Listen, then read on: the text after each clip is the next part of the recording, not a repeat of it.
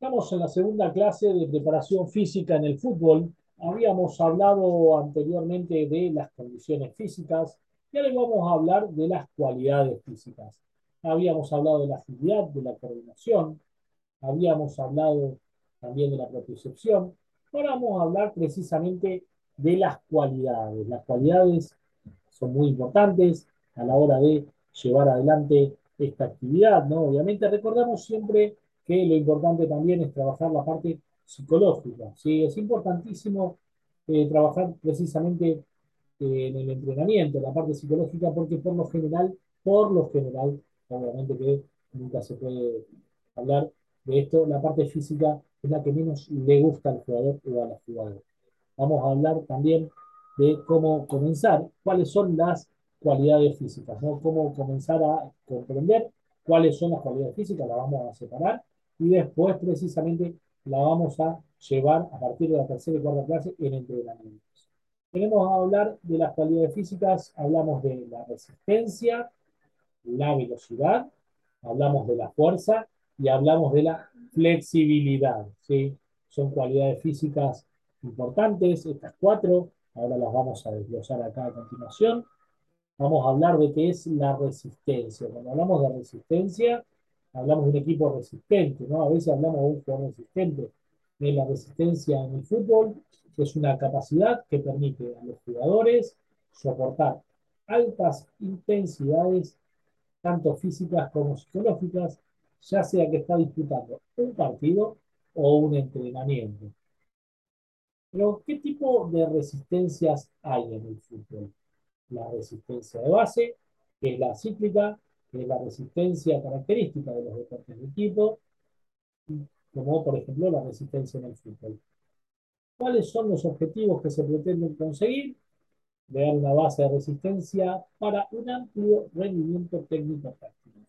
Sin resistencia no podemos preparar ¿eh? un esquema técnico práctico. Esto es importantísimo lo que estamos hablando, ¿sí?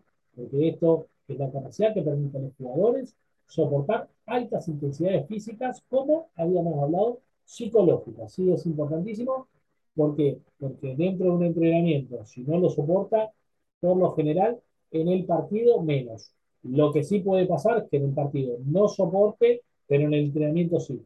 Muy difícil si en el entrenamiento no y en el partido sí. No digo que no suceda, pero es más difícil. ¿sí?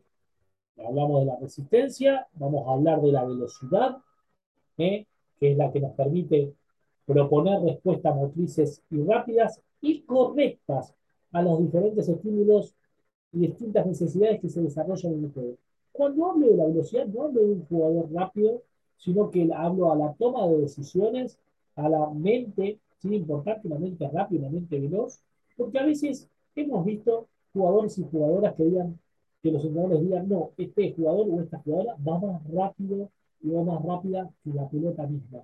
Entonces, son distintas situaciones de velocidad en distintas situaciones del campo de juego. No es lo mismo un jugador o una jugadora que tiene una pelota en los pies y que tiene que ganarle al defensor que no la tiene o al jugador que le quiere quitar el balón que no la tiene, que alguien que no tiene el balón y tiene que recuperarlo. Son distintas situaciones de velocidad.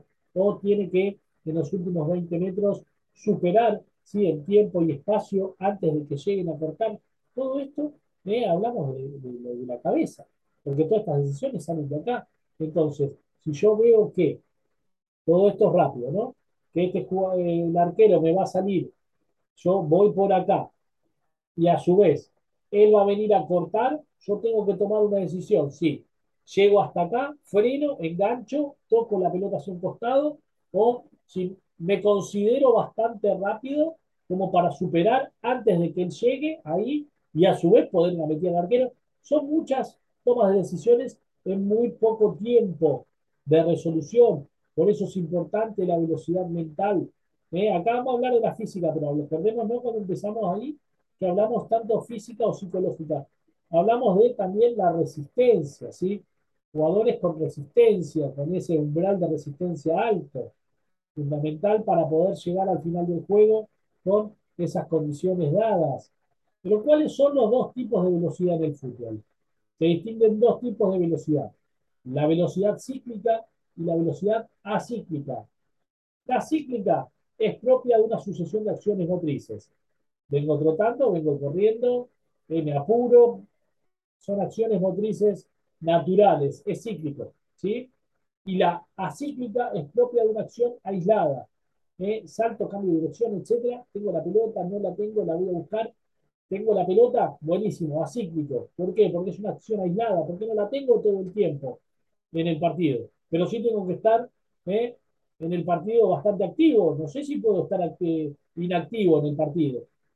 No sé si puedo estar parado y si viene la pelota por ahí, hoy por hoy no. Sino si viene la pelota por ahí, entonces me muevo. No. Hoy un jugador que no toca el balón, tiene que, que no toca constantemente el balón, corre entre 5 y 6 kilómetros. Hoy un jugador que está con más eh, ida y vuelta, 7 y 8 kilómetros. ¿Sí? Además de que el que la tiene, por lo general, por lo general, no es el que más corre, sino el que la tiene más, el que tuvo más tiempo, un minuto 50 a dos minutos. ¿eh? Pasó la pelota por un buen jugador. Por ejemplo, viene la pelota, un segundo. Llevó la pelota tres segundos, ya tenemos cuatro segundos. Así hasta llegar a dos minutos. Ese jugador que pasó los dos minutos, dos minutos y algo, la rompió. Tuvo la pelota todo el tiempo. Y apenas la tuvo un 10% del partido. Entonces, y, pero tuvo que estar activo, tuvo que tener una combinación de velocidad cíclica y acíclica para poder llegar a esa situación. Entonces, este jugador eh, fue exitoso porque las combinó bien y porque cuando tuvo la pelota, ¿sí? Fue exitoso, me refiero a tener la pelota. Por ahí el equipo perdió, es muy difícil. Pero, ¿sí? si hay un jugador que tuvo muchísimo la pelota del equipo, no quiere decir que siempre también, a su vez, haya sido positiva esa tenencia de balón. Pero de todos modos, hablamos, sí, de que el jugador fue medianamente eh, positivo, ¿sí? La fuerza, la fuerza enfocada en el fútbol se define con la capacidad tanto física como psicológica que tiene el organismo para superar una carga extrema de intensidad variable que se produce en periodos de cortos de tiempo. Y así permite al futbolista un nivel óptimo de rendimiento en la ejecución de la acción. ¿Qué quiero decir con esto? Que cuando el futbolista emplea fuerza X con balón o sin balón, ¿eh? o física o psicológica, la tiene que emplear de manera correcta. A veces hemos escuchado que hay equipos que dicen, bueno, este hicieron el esfuerzo y este hizo el gol. ¿Eh? Empleó la fuerza de mala manera. Un conjunto de futbolistas, un conjunto de individualidades, se excedió en fuerza, se desgastó y este más rápido mentalmente, ¿eh? empleó de manera adecuada y más determinante los mismos recursos que los cuales este equipo agotó de una manera más rápida. ¿Eh? ¿Se entiende? Me desgasté en un primer tiempo y el segundo ya no tengo fuerza. ¿Eh? No enfoqué bien la fuerza, me desgasté. Entonces, también ahí el preparador físico tiene que estar atento en el banco de suplentes, viendo cuál es el umbral de ese equipo por tiempo, porque si van a meter fuerza, van a desgastarse eh, a la hora de hacer un montón de esfuerzos eh, en vano, porque a veces no sé si son en vano, pero por ahí, para mantener algo que ya tienen, puede pasar. Entonces, este equipo se desgastó. ¿Lo puede mantener este ritmo o se desgastó? ¿Puede seguir manteniendo este, este nivel, este umbral, o se desgasta y este equipo está fresco? ¿Eh? Entonces, son eh, diagnósticos que tiene que sacar ¿eh? el preparador físico. Por eso siempre decimos que hoy por hoy el preparador físico tiene que ser un entrenador. Un entrenador dentro de la cancha, pero que los entrena físicamente. Por eso, antes el entrenador, la parte física, las hacía, por ejemplo, un profesor de gimnasia, estamos hablando hace 20 años atrás, o alguien que sí estaba en la preparación física. Hoy, el preparador físico tiene que ser un entrenador de fútbol tiene que saber de fútbol tanto como el entrenador, tiene que colaborar en todo momento y aparte hoy por hoy se trabaja en un 70-80% más veces con pelota los entrenamientos que antes, ¿sí? Antes, vuelvo a repetir, nos hacían correr a los costados de la cancha, eran 10, 15 minutos, a los jugadores, yo también fui futbolista, nos hacían correr 10, 15, 20 minutos. El entrenador le decía al preparador físico, por general eran dos o tres personas en el grupo, le decía, ¿está? Sí, está, bueno, mándamelo. No sabíamos qué habíamos hecho, lo que sí que sabíamos que veníamos cansados y que habíamos 20 minutos, eh, eh, habíamos, eh, como quien dice, habíamos corrido, habíamos saltado a cabecear, habíamos llevado rodillas arriba, entonces, si bien se había corrido, se había trotado, no sabíamos para qué, no estábamos bien informados. Entonces, hoy tenemos todo tipo de informaciones que tienen que ver con un montón de cuestiones y hoy ya los entrenamientos físicos, la parte física, hasta se puede hacer 100% con pelota. Eso después es una decisión del entrenador. Entonces, eh, junto con el preparador físico, por supuesto. Entonces, el preparador físico tiene que saber todo. ¿sí? Hoy, no digo, nadie tiene obviamente el libro de éxitos, pero hoy es distinto todo. Hoy es distinto de otra manera, hoy se hace todo de otra manera, se llega a otros encuentros físicos de otra manera. ¿sí? Vamos a hablar de los tipos de fuerza. La fuerza de resistencia es la capacidad de mantener un esfuerzo de intensidad media o submáxima en un periodo eh, prolongado. ¿sí? La fuerza explosiva es la capacidad de generar mayor cantidad de fuerza en el menor tiempo posible y en un momento determinado. ¿Eh? Fuerza explosiva es un jugador explosivo o una jugadora explosiva. Eh, gana, va en los últimos metros, ¿sí? más es potente, pues es explosivo, es potente, ¿ah? utiliza esa fuerza para salir, para ganar los últimos 5 o 6 metros y no le pueden sacar la pelota y va con una, ¿eh? con una, con una potencia bastante llamativa. Bueno, la potencia es la relación que existe entre la fuerza y la velocidad la capacidad de generar altos niveles de fuerza a grandes velocidades de ejecución. Y después está la fuerza máxima, que es la capacidad de generar fuerza para una carga completa. Eso por lo general hablamos de ejercicios con carga, ¿eh? Eh, de cargarse una barra atrás, eh, atrás nuca, trabajar la sentadilla, tirar la barra, salir, trabaja mucho la explosión. Puede ser isométrica o dinámica, ¿sí? Por eso la dinámica es la que requiere movimiento y contracción involuntaria. Y la isométrica es la que nos quedamos en el lugar. Entonces, cuando hablamos de, dinámica, hablamos de fuerza dinámica. Está bien, y después, cuando a veces y nos quedamos quietos en el lugar. Por eso es importante entender estas cuestiones, es fundamental eh, llevar adelante todo este tipo de, de, desglosamientos por partes, porque después en las próximas clases, en las próximas eh, seis clases que nos quedan acá con esta capacitación, vamos a ir viendo los entrenamientos y cómo se, eh, las cualidades y las condiciones van eh, de la mano en una práctica, vamos a ver las planificaciones también, por eso tenemos que comprender qué es la agilidad, qué es la reacción, qué es la fuerza, eh, qué es eh, la explosión, la potencia, la fuerza explosiva. También hablamos anteriormente de la, de la formación, de la propia excepción. Por eso también son cosas que tienen que ver, si bien estamos haciendo un pequeño repaso hacia atrás, tienen que ver con lo que habla de una sola persona. Hoy son muchos, pero muchas las variantes que eh, se adoptan a la hora de eh, llevar adelante una práctica. ¿sí? Antes eran cinco o seis ejercicios, no me los cansé mucho, decía el entrenador. El entrenador mismo sacaba conclusiones. ¿eh? Hoy también sigue sacando conclusiones, sí, pero ya tiene otras herramientas. Por ejemplo, nos hacían correr, como dijimos, a los futbolistas se nos hacía correr, y el entrenador ni se metía en lo que hacía la parte física, no, por lo general no era con pelota. ¿Por qué? Porque después íbamos a hacer una fila, a rematarle al arquero, hacíamos muchos ejercicios analíticos, muchísimos ejercicios que tenían que ver con precisamente eh, solamente mejorar el remate o el pase y la recepción. Eh, nos pasaba alguien la pelota y nosotros rematábamos, pase, recepción y remate, o tiraban un centro y el cabezazo. Eran cosas aisladas y después el entrenador los días viernes sacaba conclusiones para ver quién jugaba el sábado, dependiendo quién había ido, dependiendo eh, quién eh, había estado presente en todos los entrenamientos, bueno, eso ya lo dije, y quién eh, le iba mejor en esa parte del juego. ¿sí? en esa práctica que él sacaba, por lo general, de titulares y suplentes. ¿Cómo se sacaba por lo general anteriormente las conclusiones de, titulares y suplentes? Se sacaba las conclusiones eh, dependiendo de los que más le gustaba al entrenador.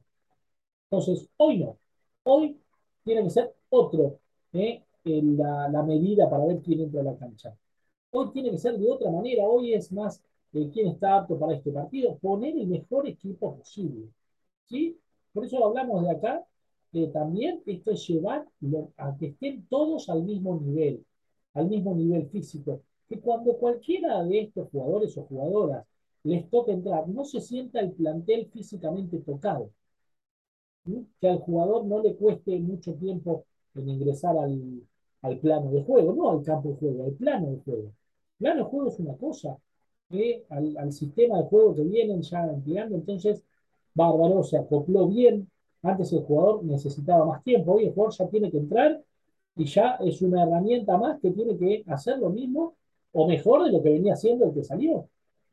Entonces, eh, cambiaron los tiempos. Entender eso es fundamental para poder llevar adelante este tipo de acciones que tienen que ver, más que nada, siempre también hablamos con lo psicológico. ¿sí? Hay muchas lesiones que vienen por la parte psicológica, eso después lo vamos a hablar, pero que también repercuten en el cuerpo. Hoy todo lo que tenemos en la cabeza repercute en el cuerpo. Eso fueron ¿eh? años y años de estudio. Vamos a pasar a hablar de otros tipos de fuerza. La fuerza analítica, que es la que se produce sin balón con o sin material externo y con poca movilidad. Generalmente en el lugar, es la fuerza que se suele realizar en el gimnasio o en las primeras fases de adaptación deportiva. Estoy con, hago brazo, ¿eh? hago un poco de bíceps, ¿sí? Trabajo un poco de cuádriceps en canilla, ¿eh? o me quedo en el lugar y hago un poquito de sentadilla, piso fuerte, piso fuerte para el otro lado. ¿Qué quiere decir esto? Estoy trabajando, ¿eh? o me pongo tobilleras con con un poquito de peso y levanto las piernas sentado en un banco. Me estoy readaptando, estoy volviendo a avisar al cuerpo que voy a volver a hacer algo, a los músculos, a la memoria muscular, le estoy volviendo a avisar que yo me estoy poniendo en condiciones para volver a ser el que fui antes de la lesión. Entonces, los músculos tienen memoria. Entonces, no puedo yo salir después de una lesión, después de un periodo, ya 10 días o 20 días de tiempo, un desgarro o una lesión eh, que tenga que ver eh, con algo óseo, ¿eh? con un hueso, con algo que se nos haya roto. Entonces, ¿sí? Que le estoy avisando que vamos a volver. ¿Sí? ¿Cómo? De a poco. Entonces, con fuerza analítica. Después con fuerza específica, que es la que se produce con o sin valor o, sin, o sin material. ¿eh? Que tiene que ver con movimientos específicos del campo de juego. Realmente se utilizan los días de atención en fases más avanzadas de la readaptación. Como hablamos de la readaptación, esta preparación física tiene que ver a, por ejemplo, entreno cómo saco los laterales y vuelvo, ¿eh? una pelota sin peso, esas de goma, o toco la pelota o toco sin nada despacito, hago el movimiento del pase, hago el movimiento de la recepción, salto a cabecear sin pelota, entonces estoy ya en una etapa más avanzada de la readaptación muscular. Porque no nos olvidemos que el que va a dar el alta es que el médico junto con el preparador físico, el preparador físico así, mira, yo ya hice esta batería de, de actividades para él, el médico lo ve bien, se le hace un estudio y después le dice al entrenador si está. Entonces, son tres personas que toman eh, las decisiones. Y el entrenador decide si ponerlo, si no, o si el que viene jugando está bien, o si lo ve bien en las prácticas. Por lo general, a veces de las lesiones, bueno, se espera un poquito más, excepto que tengan otras urgencias los entrenadores. Pero la idea principalmente es preservar siempre la condición física del deportista. Por eso tienen que estar en tiempo y forma. No apurarlos, no quemar etapas, porque estos ejercicios son buenos, sí sirven, pero pueden ser perjudiciales si quemamos etapas y vamos ya derecho a que juegue porque hay una necesidad de mantener al entrenador.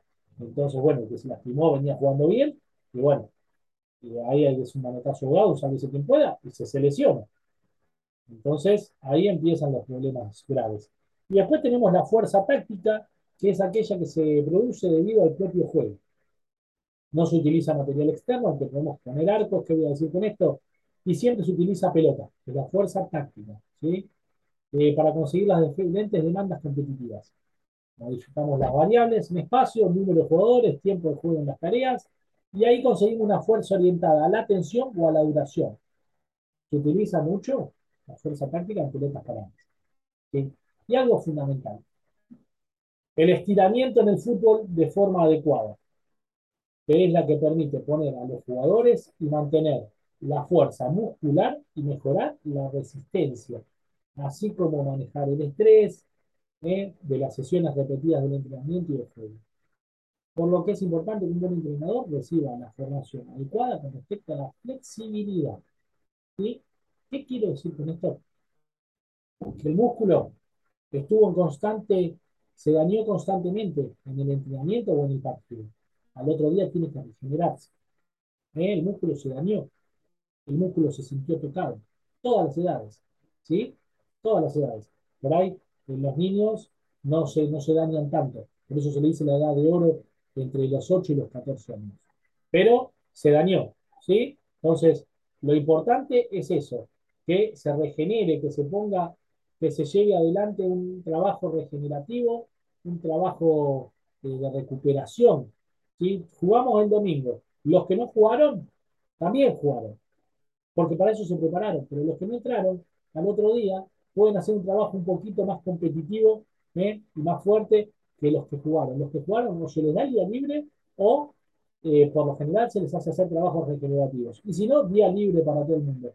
Tratemos de no sobrecargarlos, de no llevarlos a cosas ¿eh? que pueden causar problemas. De eso se trata también la preparación física, de cómo evitar lesiones. Por eso, el estiramiento.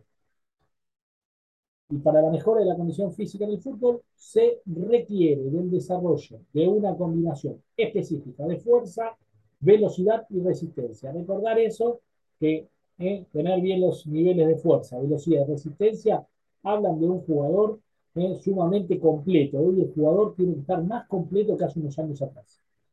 Hoy un jugador, el delantero ya es el primer defensor. Entonces tiene que saber de quite, de pase de recepción, de cabezazo, de todo. ¿eh? Antes, históricamente, eh, por lo general, el volante sabía más de quite o tenía más, eh, mejor quite. Que no, hoy. Hoy todos tienen que tener todo. Hoy todo es todo. Incluido también el cuerpo técnico.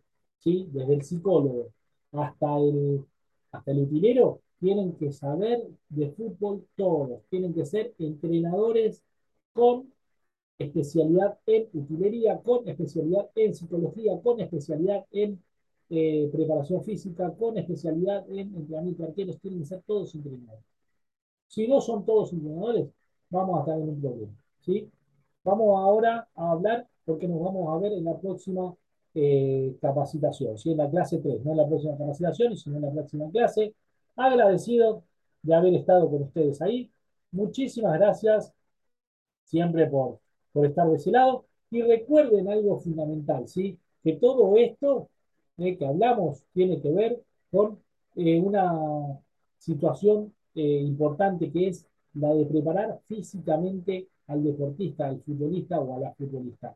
Que nunca dejemos de lado que estamos trabajando con personas. Nos recordemos que no son marines, ¿sí? No hagamos cualquier cosa sin planificación. Nos estamos viendo en la próxima.